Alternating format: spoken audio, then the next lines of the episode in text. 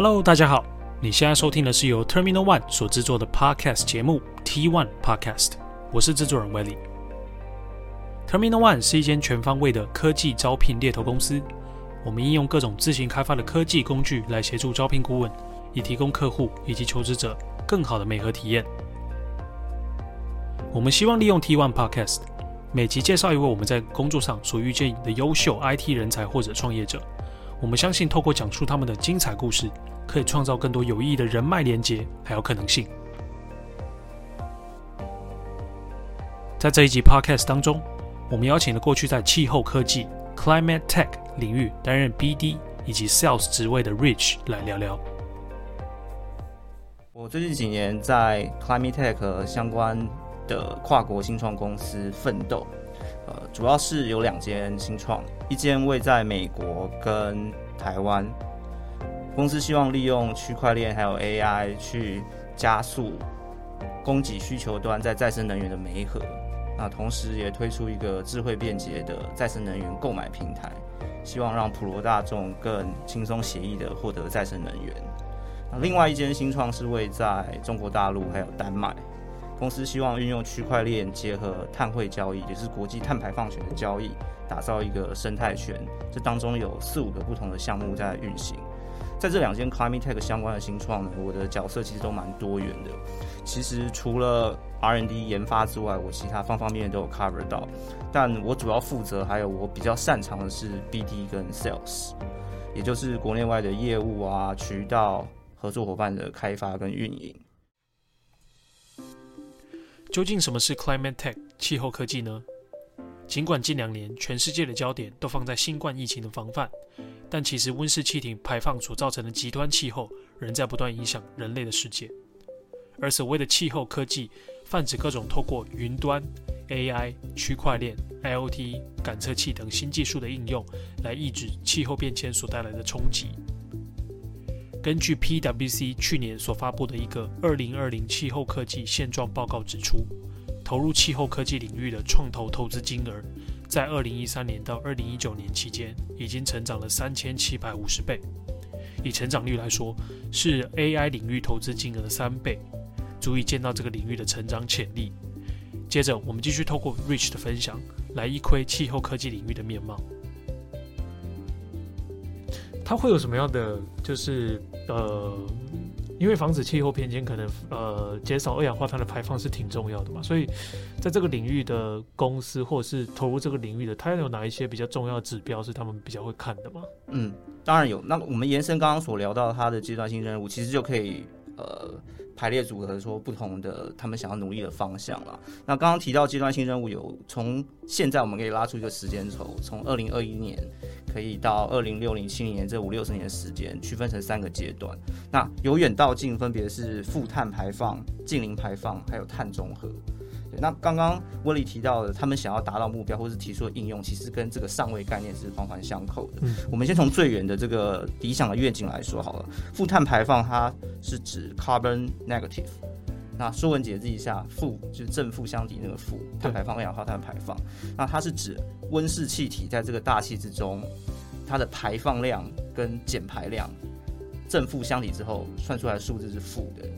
那一般认为要达到这样的境界，必须要到二零六零七年之后才能完成，是一个非常远大的梦想跟理念。所以我们可以退而求其次，看一个比较居中在中期的目标。这个可能大家就比较朗朗上口、耳熟能详了，近零排放。OK。Net zero emission 或是 carbon net zero 啊，干净的净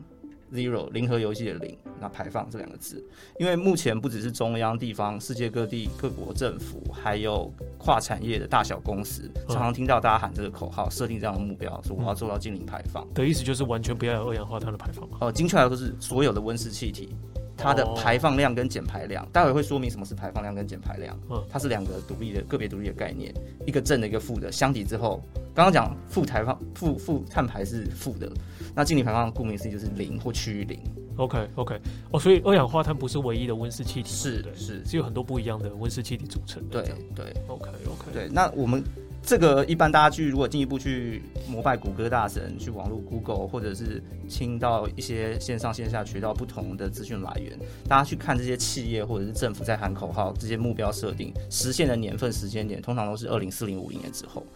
那所以我们在退而求其次，看一个离我们更近、更明确，那也跟生活比较息息相关的一个阶段性任务，叫碳中和。嗯。对，那碳中和一样，说文解字一下分成两个区块、两个板块，碳跟中和。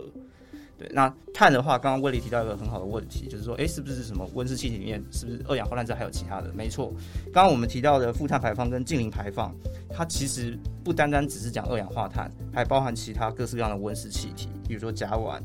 氮化物。氢氟化物、硫化物等等，这些都是碳，这些都是那个温室气体。对对对，主流的温室气体。Oh. 但这边要特别厘清跟强调的是。我们在讲碳中和这个比较近程的目标的时候，这边的碳是专门针对二氧化碳。OK，对。为什么这时候它会被抓出来？因为二氧化碳是在所有温室气体，也是造成臭氧层破洞、温室效应里面最主要的元凶、罪魁祸首，它是比例比重占最高的。OK OK。对，所以我们一般在讲碳中和的时候，就是专门针对二氧化碳而言。那刚刚两个比较中期跟远期的目标，大概四零五零年、六零七零年才会发生的负碳排放跟净零排放，这是泛指各式各样的温室气体，它是打击面更广。OK OK，如此如此，所以其实碳中和是比较呃，因为你刚才短中长期拉嘛，嗯，所以它是比较近期就可以达成的一个目标。对，相对是比较呃，因为刚刚提到一个是所有的温室气体要等于负，另外一个是所有温室气体要等于零。那这边我们只打击面把它聚焦在二氧化碳，相对你要达成的容易度会比较高一些。气候变迁和全球暖化是个世界性的危机。台湾自然也难以置身事外，因此政府也提出了在二零二五年再生能源发电能够占总体发电量二十趴的目标。那在这个总体目标之下，有哪些 climate tech 气候科技的商业模式是能够在台湾这块土地上面应运而生的呢？嗯，我想最最直接的话，我们可以聊一聊从减排刚刚提到几个概念去切入了。最常看到的就是大家很熟悉，台湾蛮有优势。那呃这几年政府政策也大力推动了再生能源，风光水、离岸风电、陆域风电，还有光是太阳能、太阳能，还有水电，甚至还有生殖能、废弃能这些再生能源。水电、水力发电不是很弱吗？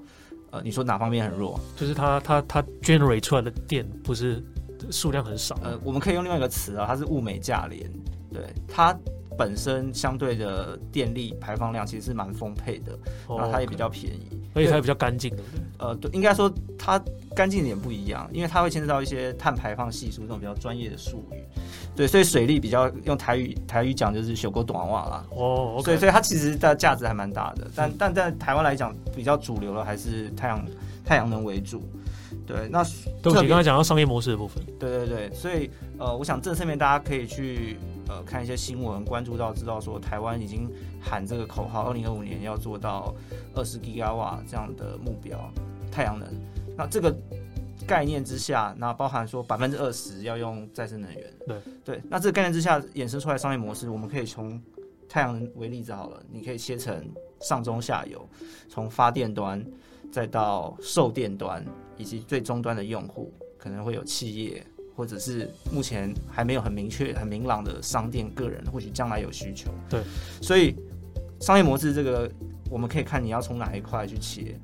所以你的意思说，上中下游都有一些可以做的相关题目？没错，非常多，非常多。嗯，对。所以刚刚威利提到，也提到一个很好的切入点，就是其实很多大中华地区或者整个亚洲地区，已经有人在我刚刚提到再生能源里，绝对有做很多科技的应用。上中下游分别是什么？上中下游是发电业，你可以想象 EPC 就是盖电厂、盖那些太阳能板的厂商。对，盖了之后你要有人去运作、去卖电，这个是我所定义的上游。那这块的话，商业模式很。呃，很好理解，就是我今天要加强它的产能，事半功倍。我需要一些，比如说 AI 或者是数据分析，去做一些预测规划，了解这些太阳能板的维修啊、运营状态。对，这个蛮好理解的。那当中就有一些做 SaaS，就是软体的公司在里面做呃蛮好的应用。那中售电业就牵涉到它有点像是上呃夹在中间。对对，那它就可能需要去，我觉得要做一个平台，做个中间商，很重要是你要可以有 bargaining power，同时在供给需求端去做一些操作，不然中间商比较难想想象，它是哪一像哪一种公司叫做中间商啊？中间商台电吗？呃，台电的角色更多元，台电角色其实从上中下游全部贯穿下去了。哦，因为这当中我是可能比较忽略少讲一段是，呃，还有一个叫输配电。就是把电电网盖出基础建设盖出来，然后把刚刚提到的再生能源或非再生能源，例如说核能啊、火力这些输送到家户。对，那这当中就会有另外一个概念，就是输送本身是一个主业，那还有一个辅助服务，就是例如说储能，因为太阳能会牵涉到季节、日夜。等一下，慢一点，这些东西都是中游吗？呃，这个东西比较像是我会定义到它在中间了.中间对输配电。对，那目前台湾就仅此一家台电，对，所以以台湾的情况就是，如果你今天要做电相关的，不可免的，你可能一定要跟台电打交道，多少多少都要。所以中游等于说中间只有中游只有台电一个比较独霸的厂商，呃，输配电是台电，输配输配，但售电业以台湾目前现况来讲，呃，目前大概有十家左右拿到再生能源售电业的执照的。我我们讲白话点，就是卖绿电的哦的的厂商。所以我上经济部查询，是你说假设是售配电这个这个执照的话，会有这些公司出来？呃，会有售电业、再生能源售电业，对，哦，所以它是家作业，它是已经登记是一个独立的，对，它是有点像一个特许的产业，对，也有点像以台湾来讲，政策最近这几年才比较大力推动开放民电力民营化了。那你不像美国，可能呃十几个州已经电力自由化了，他们都可以让私企、私人企业去参与这样电力的买卖。那台湾近几年刚兴起，那先从再生能源这块做起，所以这会牵涉到一个蛮好的愿景跟商机，就是诶，政府愿意用这样的态度去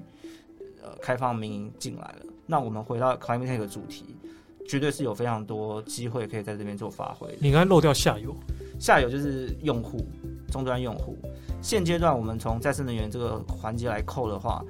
呃，会有需要买再生能源的，大部分都是大企业，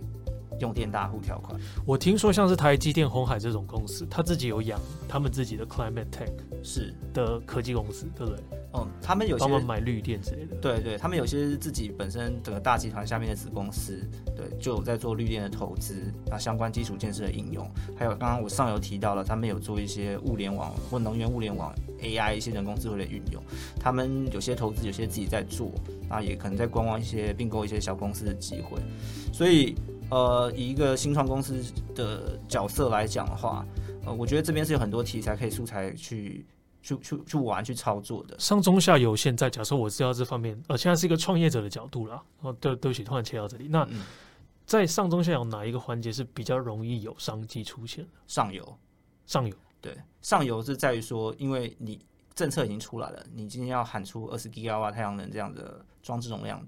那你就必须。要尽可能去生产，那会有相关的供给需求在上游很蓬勃的发展。那已经有些厂商大厂新创在这一块去努力了，就是让发电量可以稳定，呃，还有维运保固各方面可以更精准、更有效率。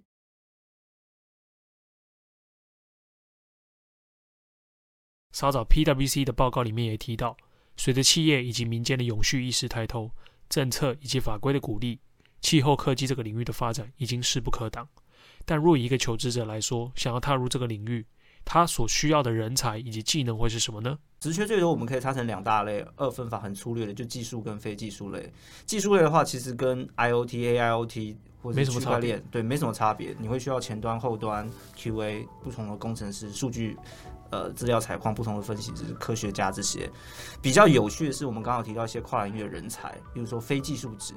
那我像我们刚刚提到碳足迹，它可能牵涉到一些管理顾问业，它可能需要帮公司去管理顾问业。你说像 McKinsey 那种人才吗？呃，会有，因为有一些 ESG、CSR 企业社会责任，一些政府这些管理，哦，它要设定一些，例如说二零 CSR 专员，对。减碳目标，那他必须要有这个 domain 好。像我们刚刚举那个情境的例子，我今天有一些技术人才把这个框架搭起来了，可是我技术本身只是一个工具、一个平台，我需要有人上面载歌载舞去跳舞、跳舞注入活力、注入灵魂、血肉。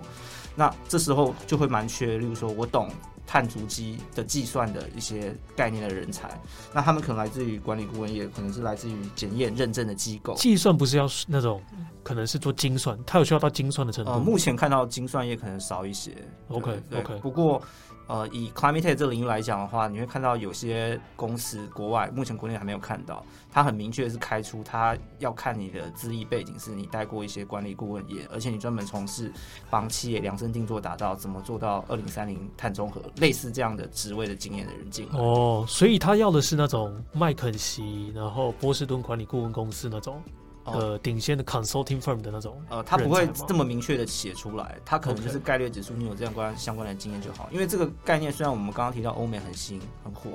红，可是呃，相关有做过这样的经验的人，或许不是待过这几几大这种投顾公司、管顾公司，他可能有些是来自于会计师事务所，那有些是我刚刚提到一些检验、一些查核的机构。哎、欸，那我好奇哦，因为我之前我在做猎才的经验的时候，嗯，我常常帮一些大的公司，因为就像你讲的，大的公司它对于 CSR，它对于社会企业责任，它是有它的年年度目标需要去达成的，所以他们常常透过我们找一种所谓的 CSR 专员，是帮他们去执行 CSR 这方面的社会企业责任。那这种这种会特别适合 Climate Tech 这个领域吗？哦，非常适合，因为威利提到一个很好的切入点，就是这种 CSR 的人才，企业社会责任的人才。它不只是出现在有些大型，不管是本土或者是外国公司，它会有个专案办公室，通常是非常高层，隶属于董事会的这个决策单位，因为是整个公司一条龙的决策要下去，那是十年、二十年这种东转中碳税计划都蛮呃蛮具影响力的，所以目前为什么会有这样的人才出现，就是 OK，今天今天。嗯我从公司的政策面或整个政府政策面，我定下相关的规范跟一些阶段性任务了。嗯，我要执行的时候，我需要一些数据驱动科技，甚至委外一些顾问来帮忙我做一些执行面的东西。例如说，我们刚好提到正负相抵，减排里面就有很多种手段。我今天知道我的排放量，然后呢，我要做减排量，我要让它正负相抵。就有说我要购买再生能源、风光水这些绿电，嗯，或者是我要植树造林、买碳汇或者是碳税、碳捕捉，因为国情的不同，还有政策的不同。会需要你去对应到委外这些，我要去找这些减排手段的厂商，所以他会需要你自己公司内部有个窗口。同时，我今天要找这些厂商，我刚刚提到这个不同的减排的手段，他那边也要有一个相关懂这类似的窗口，当个互相当个桥梁，才能把这个桥才能搭起来。哦，oh. 所以我今天举例来说，我说再生能源，我不管我是发电端、售电端还是终端客户，我如果我同时懂科技，嗯，我知道怎么去计算，对，那我给你一个工具，那我又可以去对接，去跟今天公司要采购再生能源对话，嗯、那这个事情会事半功倍，嗯、所以会在客户端、用户端会需要有这样的人才。那我刚刚提到这些减排的不同角色，不管你有没有跟科技有关，有跟科技 climate 有关，更需要，嗯，你这样才能。搭桥梁对话，那你这个产品或者是这个解决方案才能够把它推给我刚刚提到需要做 CSR、ESG 的这些大客户。我个人和 Rich，一个在人才招募的领域，另外一个在气候科技领域中担任 BD，都是比较偏向是商务发展的角色。因此，在聊天的访谈的最后，我们也聊到了 Sales 还有 BD 这两个角色在科技领域中定义以及性质上面的一些差别。BD Sales 其实他们终极目标都是希望